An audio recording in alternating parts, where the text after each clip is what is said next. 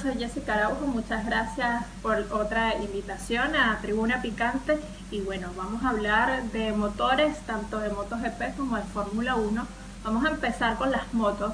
Y empezamos con este Gran Premio de la República Checa que a todos nos dejó sorprendidos porque eh, en el podio estuvieron pilotos que no nos llegamos a imaginar que pudieran, que pudieran llegar allá arriba. Y es, uno de ellos fue el sudafricano Brad Binder con su moto KTM que tuvo una carrera impresionante escalando lugares de manera muy limpia, de manera magistral para colocarse de primero. Luego tuvimos a Franco Morbidelli en el segundo lugar y de tercero el francés Joan Sarko que había conseguido la pole position el día sábado. Yamaha no tuvo eh, el fin de semana que quería ni con Fabio Quartararo, solamente tuvieron a Morbidelli en el segundo lugar, eh, ni con Valentino Rossi ni con Maverick Viñales. Maverick Viñales dijo que el problema que tuvo fue con sus neumáticos con un problema de agarre.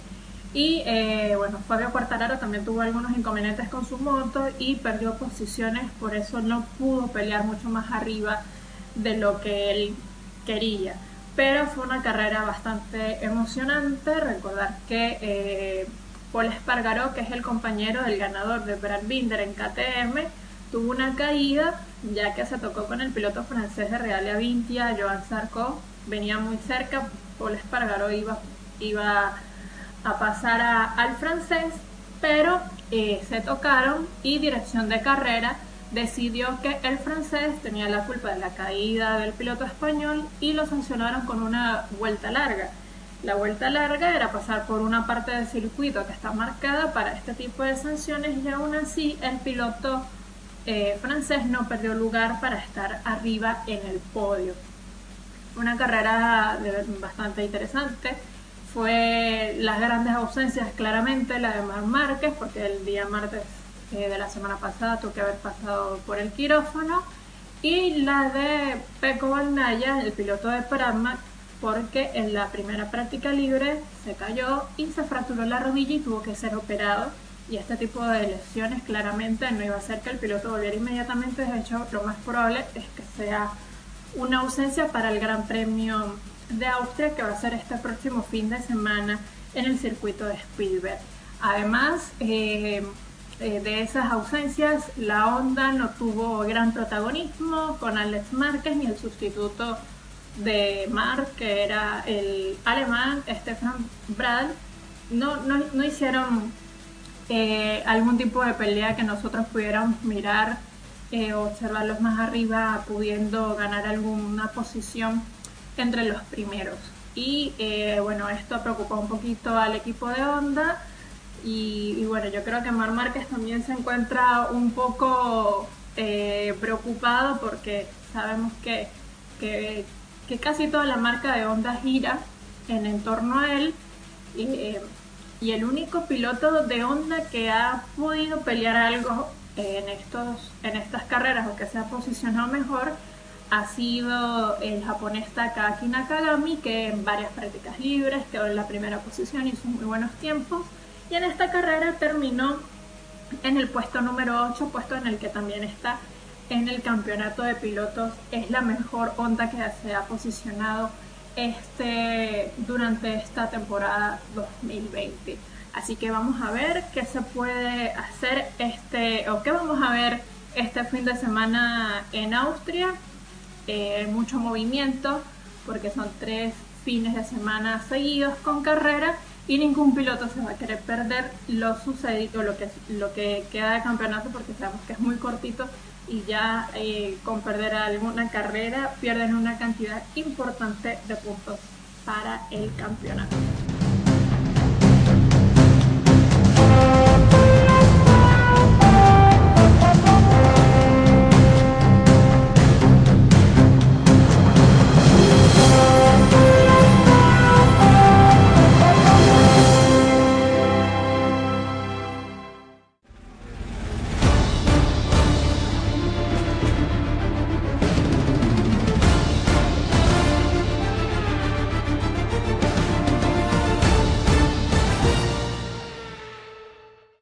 Hablando de Fórmula 1, el ganador fue otro Red Bull el de Max Verstappen.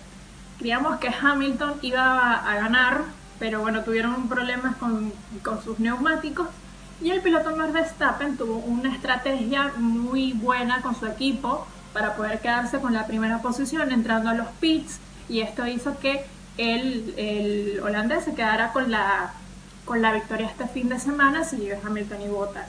Eh, eh, seguido de, del piloto inglés Lewis Hamilton. Ahora eh, en la carrera Ferrari no lo no consiguió en por Sebastián Vettel desde el primer momento le estuvo reclamando a su equipo que la estrategia que ellos más temprano habían planeado la misma no, no se llevó a cabo y bueno, hubo una disputa bastante fuerte de Vettel contra el equipo. Ya sabemos que esa relación está bastante rota desde hace mucho tiempo, desde, que el alemán decidió dejar el equipo italiano porque luego le hicieron saber que no contaban con él, así que las cosas están bastante tensas con el piloto alemán. Nico Hulkenberg tuvo que entrar a sustituir a Checo Pérez porque Checo, a pesar de que es asintomático, volvió a dar positivo en el test de COVID y, bueno, Nico Hulkenberg que en, la, que la carrera pasada no había podido estar porque tuvieron problemas en el monoplaza de, de Racing Point. Este fin de semana sí pudo correr, así que el piloto había conseguido muy buenos números y tiene muy contentos al equipo porque ahora está compitiendo, tiene de compañero de equipo a Lance Stroll, así que Nico Hulkenberg lo ha hecho muy bien sustituyendo al piloto mexicano. El equipo de Renault todavía dando tumbos un poco, mejorando un poco con Daniel Richardo y con Esteban Ocon, pero hicieron una carrera correcta, sabiendo que ellos quieren pelear un poco más arriba, porque tenemos a Racing Point que los está superando en cantidad de puntos en el campeonato. Indudablemente que Mercedes sigue siendo el primero en el campeonato, al igual que, que Luis Hamilton, y ya pudimos ver como un, un nuevo, una nueva cara en el, el, podio más alto, en el escalón más alto del podio este fin de semana, lo que hace que se vuelva un poco más interesante el campeonato de Fórmula 1, porque ya todos siempre viendo a Luis Hamilton en la primera posición, pero las peleas que siempre hay atrás son bastante interesantes. Así que esto fue lo que sucedió este fin de semana con MotoGP y Fórmula 1. Les agradezco la invitación y nos seguiremos encontrando con más de eh, motores aquí en Tribuna Picante. Muchas gracias.